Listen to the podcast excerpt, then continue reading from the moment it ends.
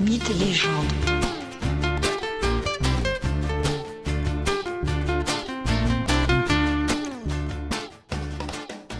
Bonjour à tous et bienvenue dans ce nouvel épisode de Mythes et légendes.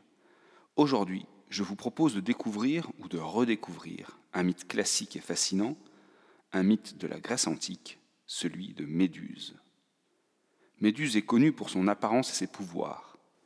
Son apparence est celle d'une femme à la chevelure composée de serpents. Ceci la rend très reconnaissable sur tant étant de peinture et de sculpture. Son principal pouvoir est celui de pétrifier tout être humain qui croise son regard.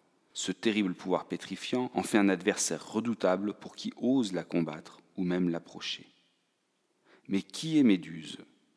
Elle est une créature divine, mais mortelle, issue des premières générations de dieux, des dieux d'avant les Olympiens, c'est-à-dire qu'elle est plus ancienne que Zeus ou Athéna.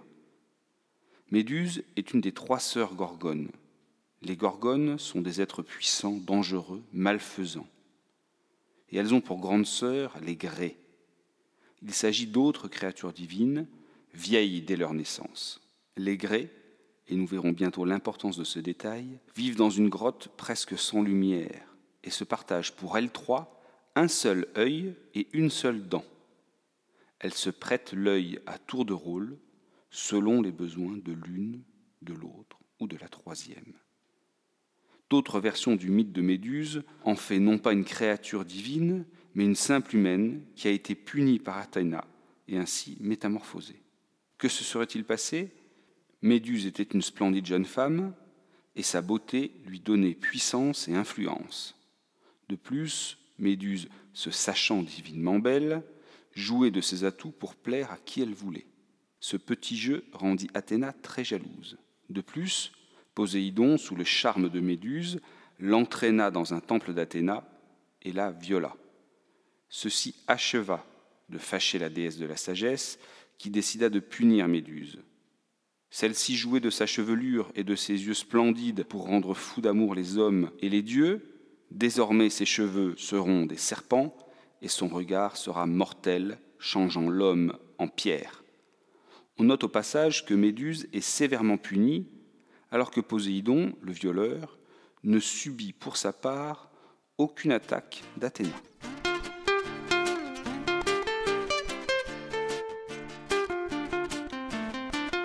Rentrons maintenant au cœur du mythe. Polydecte, roi de Séryphos, une petite île des Cyclades, est amoureux de Danaé. Danaé est la mère de Persée. Polydecte souhaite séduire Danaé sans avoir le fils à proximité. Persée pourrait empêcher sa mère de céder aux avances de Polydecte. Le roi a alors une idée, envoyer le fils gêneur au loin. Et pour ce faire, rien de plus simple que de lui lancer un défi compliqué.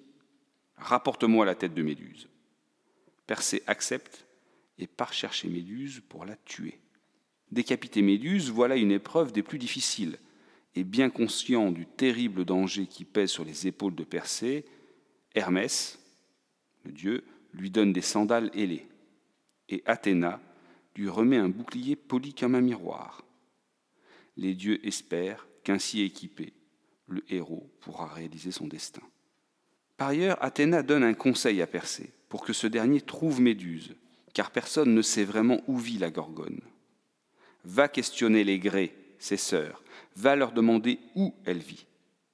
Persée se rend donc dans la grotte sombre et glaciale où vivent les Grés, ces vieilles femmes dotées d'un seul œil et d'une seule dent pour elles trois. Persée pénètre dans la grotte et leur demande où se terre Méduse. Les trois Grés refusent de répondre. Elles ne vont pas ainsi trahir leur sœur. Persée a une idée pour contraindre les trois vieilles à lui livrer le secret.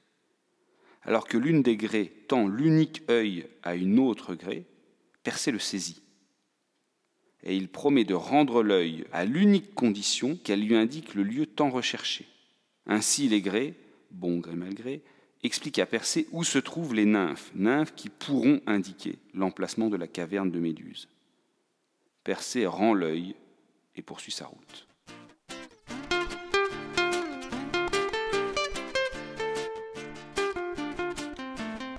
Arrivé chez les nymphes, il apprend le lieu exact où trouver Méduse et reçoit d'elle un petit accessoire qui lui sera très utile, le casque d'Hadès. Ce casque divin a le don de rendre invisible qui le porte. Comme qui dirait maintenant, il n'y a plus qu'à. Persée se rend donc jusqu'à la caverne de Méduse, et équipé du casque d'Hadès, il peut y rentrer en toute discrétion et se rapprocher de la gorgone. Il veille à détourner le visage pour ne pas être pétrifié, tout en saisissant la tête de Méduse. Et pour ce faire, il utilise le bouclier poli d'Athéna. Il peut ainsi voir le reflet de la gorgone sans croiser son regard.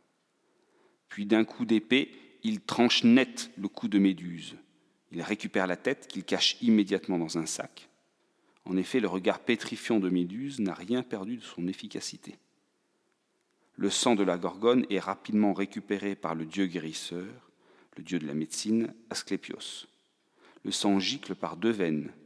De l'une sort un poison mortel et de l'autre un remède capable de ressusciter les morts.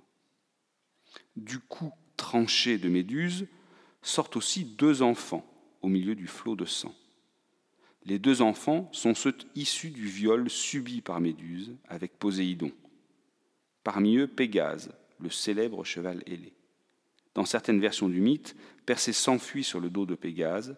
Dans d'autres versions, il utilise les sandales ailées que lui avait remis Hermès pour s'échapper en toute hâte sans être rattrapé par les deux sœurs immortelles de Méduse, et deux autres gorgones.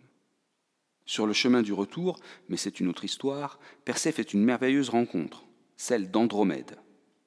Bientôt rentré à Sériphos, Persée apprend que le roi, Polydecte, ce roi qui avait lancé le défi pour éloigner Persée, pour pouvoir séduire sa mère Danaé, a tenté d'abuser d'elle. Persée utilise alors la tête de Méduse pour pétrifier Polydecte et le punir ainsi de sa tentative de viol sur sa mère. Puis, en remerciement des dieux, Persée offre à Athéna la tête de Méduse. La déesse, aidée d'Héphaïstos, le dieu forgeron, celui qui réalise les armes divines, attache la tête de la Gorgone sur le bouclier de la déesse. Et à bientôt pour un nouveau récit.